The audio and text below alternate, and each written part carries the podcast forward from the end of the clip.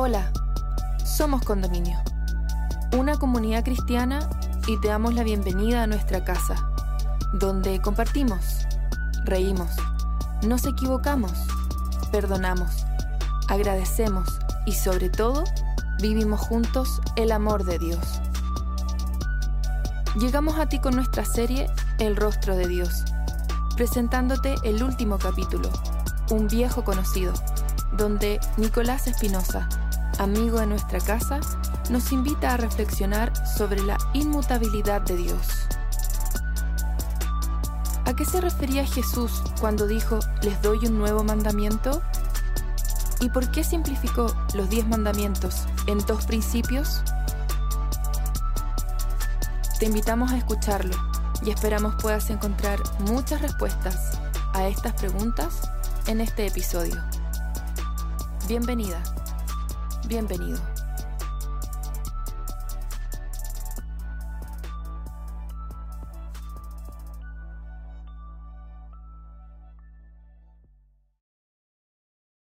Hola, ¿cómo estás?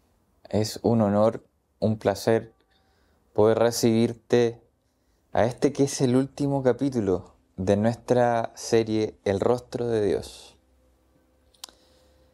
Y quiero partir haciéndote una pregunta que en realidad es bien potente y, algunos podrían hasta reírse de esta pregunta, pero vale la pena hacerla en el contexto de nuestra serie. ¿Será que ya has visto el rostro de Dios?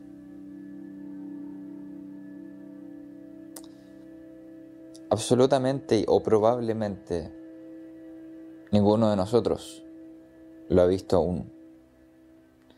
Estamos en una era donde no tenemos esa posibilidad. La Biblia relata otras épocas donde sí los seres humanos pudieron estar cara a cara a Él, pero desde que decidimos caer, que hemos ido cortando, limitando esa posibilidad de vernos, incluso muchas veces hasta de escucharnos.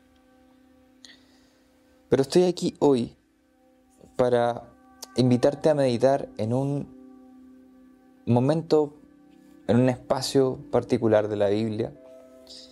Y quiero invitarte desde ya a a lo mejor acceder a tu Biblia o, o alguna aplicación que tengas en tu teléfono que sea de la Biblia, para que podamos leer juntos. Juan 13, versículo 34 y 35. Y este texto dice lo siguiente. Este mandamiento nuevo les doy, que se amen los unos a los otros, así como yo los he amado. También ustedes deben amarse los unos a los otros. De este modo, todos sabrán que son mis discípulos si se aman los unos a los otros. Quien está hablando estas palabras es Jesús. Y es súper importante que podamos hacer conciencia en qué momento de la vida de Jesús Él estaba haciendo alusión a estas palabras. El contexto de este pasaje de la Biblia es básicamente las horas previas a las que Jesús iba a ser eh, tomado prisionero y luego asesinado en una cruz. Y estaba junto con los que eran sus más cercanos en ese momento, incluso él los llama mis queridos hijos, quienes eran sus discípulos. Y en este contexto súper tenso, donde además habían habido otras tensiones internas, particularmente con uno de ellos, es donde surge este llamado de Jesús. Sus discípulos, sus seguidores, los más cercanos, habían estado con él durante varios años. Se conocían bien, pasaban mucho tiempo juntos. Y ya en estas últimas horas, Jesús les hace un llamado. Probablemente a lo largo de toda esta eh, de todo este viaje que ellos tuvieron con Jesús, literal, donde viajaron por muchas partes, Jesús muchas veces les había eh, dado a conocer la palabra de, su Padre, la palabra de Dios, su palabra. Y a través de ella probablemente les había invitado a seguir muchas ideas. Pero Jesús dice, eh, este mandamiento nuevo, o sea, Jesús de alguna forma les estaba intentando decir, esto que les voy a decir tiene una nueva dimensión. Esto que les voy a transmitir después de tres años de estar juntos, después de tres años de probablemente haberles estado enseñando muchas cosas, esta es una nueva idea que quiero dejar con ustedes. Y la idea parece ser muy simple porque dice em, que se amen los unos a los otros. Imagínense, no, imagínate tu papá, tu mamá.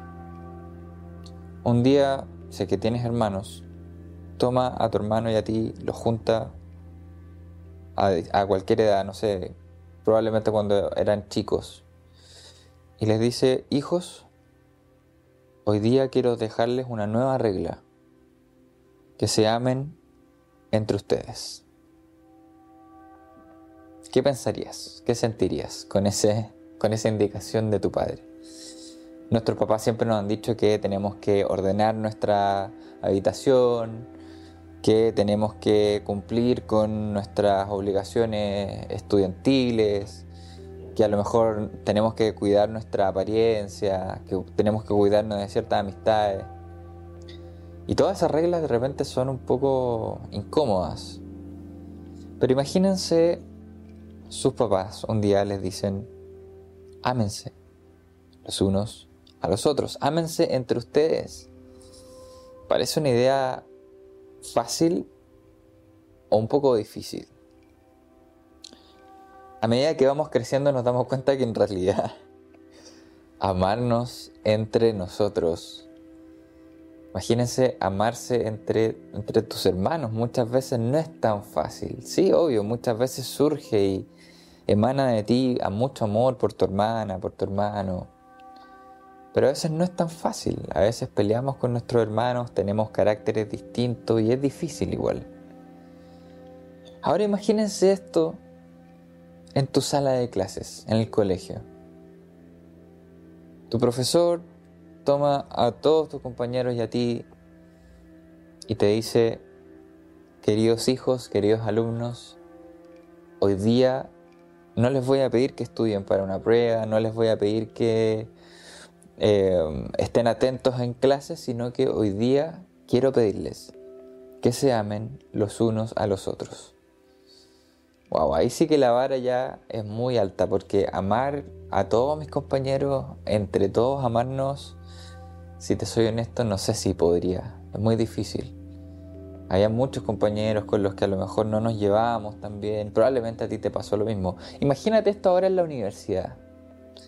Y se va poniendo peor. Imagínate esto, no sé, en una gran sociedad. Amarnos entre nosotros no es tan fácil. Por eso este mandamiento que Jesús le estaba dejando a sus discípulos, que probablemente después de tres años se conocían muy bien, sabían que no eran muy ideales, que no eran necesariamente las personas con mejor carácter, las más limpias, no sé. Había muchas cosas que a lo mejor los dividían. Pero Jesús los invita a amarse entre ellos. Y esto ya, por más simple que parezca, y por más resumido que sea, es una frase, es muy cortito. En realidad no era tan fácil. Sin embargo, había una indicación muy específica en realidad en el mandamiento. Si leemos con mucha atención, dice eh, que se amen los unos a los otros, así como yo los he amado. Así como yo, Jesús, los he amado. Ahí hay un, hay un quiebre en, en esta indicación, en este mandamiento. Porque una cosa es que tu papá te diga, quiero que con tu hermana, con tu hermano, con tus hermanos se amen entre ustedes. Y otra muy distinta es que tu papá te diga, quiero que ames a tus hermanos así como yo te he amado a ti. Pareciera que estos tres años o esta cantidad de tiempo que Jesús pasó con sus discípulos tenía el propósito como de llegar a este momento culmine. Pareciera que todo lo que los discípulos estuvieron en realidad aprendiendo de Jesús era acerca de cómo Él los amaba. Pareciera que en todos estos años Jesús estaba tratando de enseñarles a amar. Y ahora, cuando su vida estaba llegando a un punto muy, muy culmine, cuando su vida estaba llegando a un punto clímax, y cuando había un momento de mucha tensión donde Jesús sabía que tenía que despedirse de estos que eran sus discípulos, Él toma ese momento para decirles, yo quiero que ustedes se amen entre ustedes, pero quiero que lo hagan de la forma en la que yo lo he hecho con ustedes. Y ante esto surge la pregunta, ¿cómo los había amado Jesús? ¿De qué forma los había amado Jesús a cada uno de ellos? ámense entre ustedes así como yo los he amado. No de otra forma, no de la forma que a ti te nace amar a tu hermano, sino de la forma que yo te he mostrado que te amo. ¿Será que los discípulos se sentían amados por Él? Ahora lo cierto es que este mandamiento en realidad no es solo para los discípulos este mandamiento es para ti, para mí, para todos nosotros. Por lo tanto, ahora quiero hacerte la pregunta a ti y quiero que te tomes un momento para pensarlo. ¿Te has sentido amado por Dios? ¿Y cómo te ha amado Dios? Porque para poder acceder al cumplimiento de este mandamiento, debemos hacernos estas preguntas. ¿Te has sentido amado por Dios? ¿Y cómo te ha amado Dios? Es la única forma de que podamos cumplir con este mandamiento. Reflexionando en cómo Él nos ha amado, porque esa es la única forma en la que debemos amarnos entre nosotros. No hay una vara inferior. No hay otra categoría de amor. Es amar a tus próximos, amar a tus hermanos de la forma en que Él te amó a ti. Ahora, si se trata de hablar de amor, que es la base del cumplimiento de este mandamiento, hay algo muy interesante que creo siempre hemos escuchado. Dios es amor. Y en realidad esa idea, esa frase está en la Biblia, está en 1 de Juan 4, 16. Y dice, Dios es amor. El que permanece en amor, permanece en Dios y Dios en él. ¡Wow! qué simple y qué poderoso al mismo tiempo. Dios es amor. No, no dice Dios tiene amor. no dice Dios da amor. Dice Dios es amor. Por lo tanto, podríamos pensar en base a este texto que Dios realmente es el amor. Porque dice, el que permanece en amor, permanece en Dios. O sea, lo está igualando, está igualando el amor a Dios y Dios en él. El que permanece en amor, permanece en Dios y Dios en él. Dios es amor, Dios no tiene amor, Dios es amor.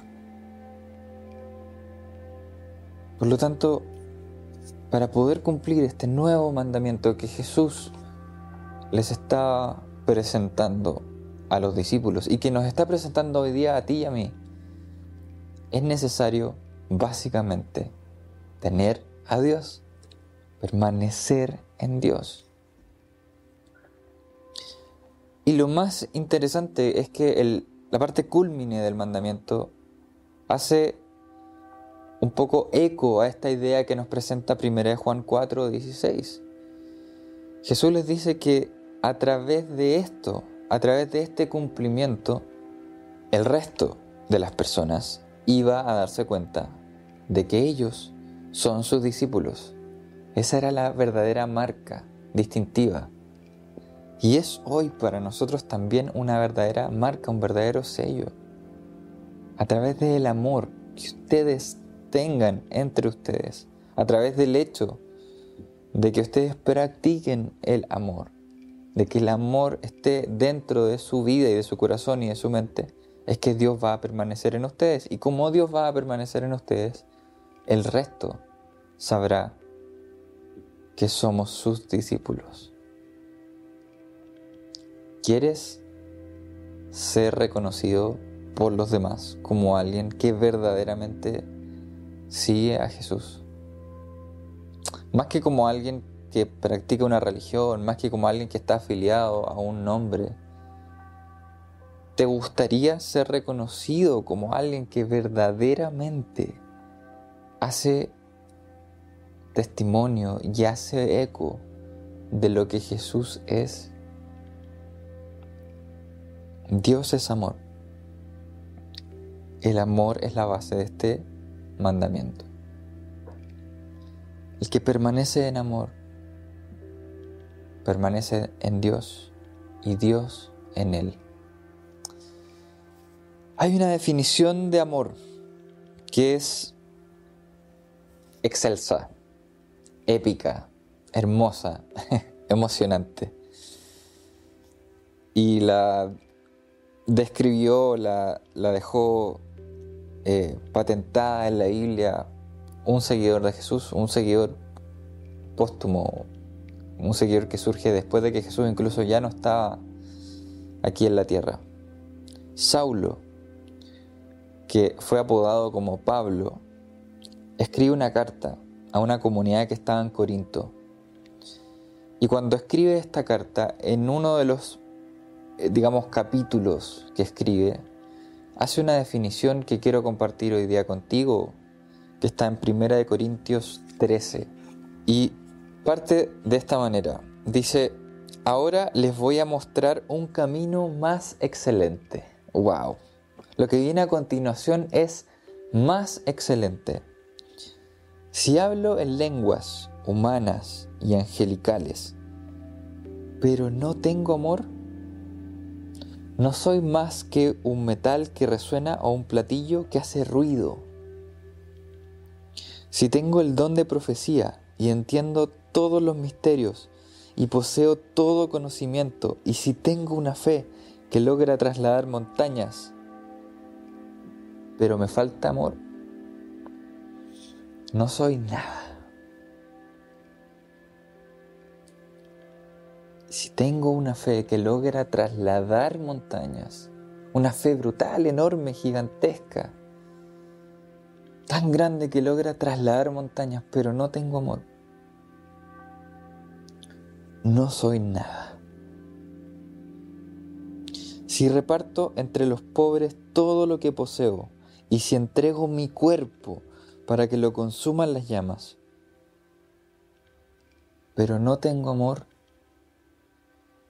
Nada gano con eso. Y aquí empieza a definir cómo es el verdadero amor.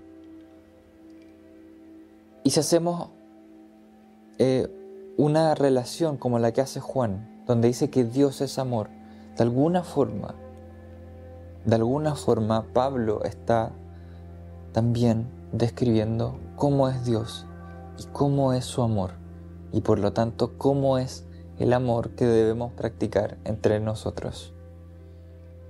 Dice que el amor es paciente, es bondadoso. El amor no es envidioso, ni jactancioso, ni orgulloso. no se comporta con rudeza, no es egoísta, no se enoja fácilmente, no guarda rencor. El amor no se deleita en la maldad, sino que se regocija con la verdad. Todo lo disculpa, todo lo cree, todo lo espera y todo lo soporta.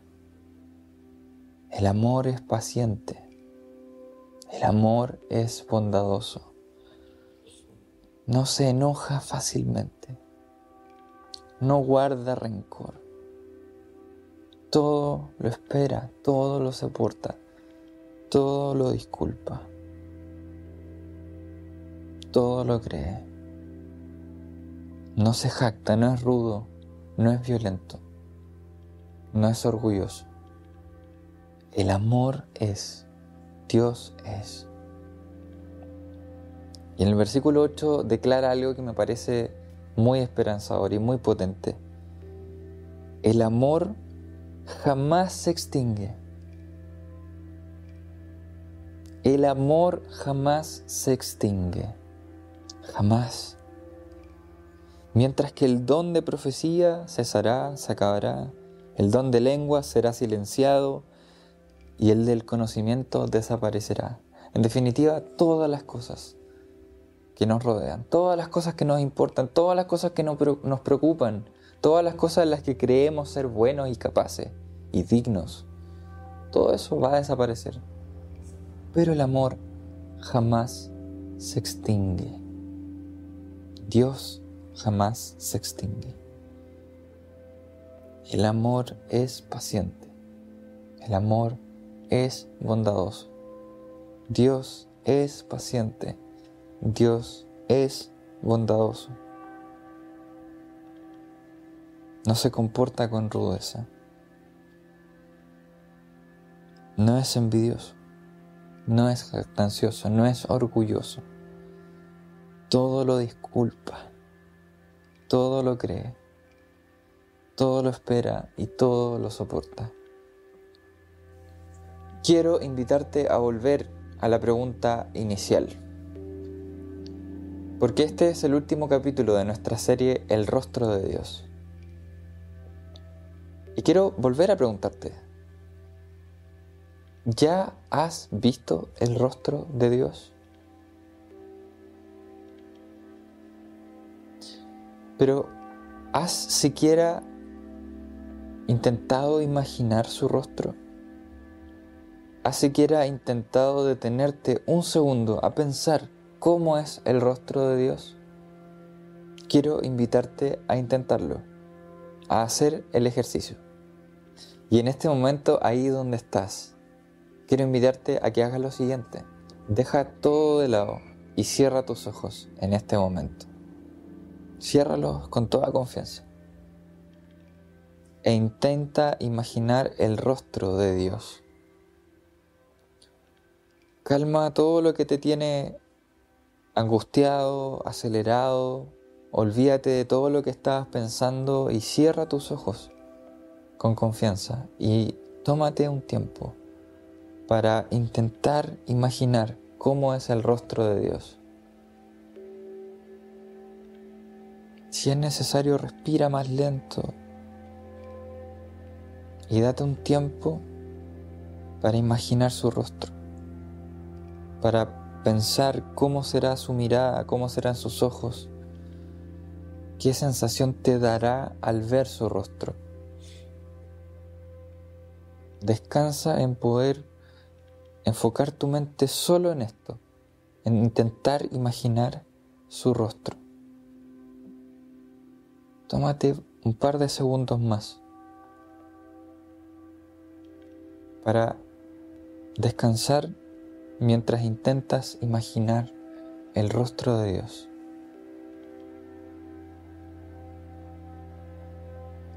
Y ahora con toda calma y con toda tranquilidad quiero invitarte a que puedas abrir tus ojos y mirar la pantalla. esto que ves es el rostro de Dios. Porque esto que ves es su corazón. Quizás aún no hemos podido ver su rostro cara a cara. En algún momento podremos, pero esto que ves es su corazón. Y este que es su corazón refleja su rostro, refleja la forma en la que Él nos ve, porque esta cruz representa el mayor gesto de parte de Dios para con nosotros de amor. Nadie tiene amor más grande que el dar la vida por sus amigos. Ustedes son mis amigos y hacen lo que yo les mando. Ya no los llamo siervos, porque el siervo no está al tanto de lo que hace su amo. Los he llamado amigos, porque todo lo que mi padre le oí decir se lo ha dado a conocer a ustedes. No me escogieron ustedes a mí, sino que yo los escogí a ustedes y los comisioné para que vayan y den fruto, un fruto que perdure. Así el Padre les dará todo lo que pidan en mi nombre. Este es mi mandamiento, que se amen los unos a los otros. Hemos llegado al final de este episodio. Esperamos que estos minutos hayan sido relevantes para tu vida. Puedes acercarte a nuestra comunidad suscribiéndote en nuestro canal para recibir más contenido disponible. Para seguir ampliando el alcance de estos mensajes a más personas, puedes contribuir económicamente escribiéndonos a hola Gracias por estar con nosotros. Nos encontramos en un próximo episodio.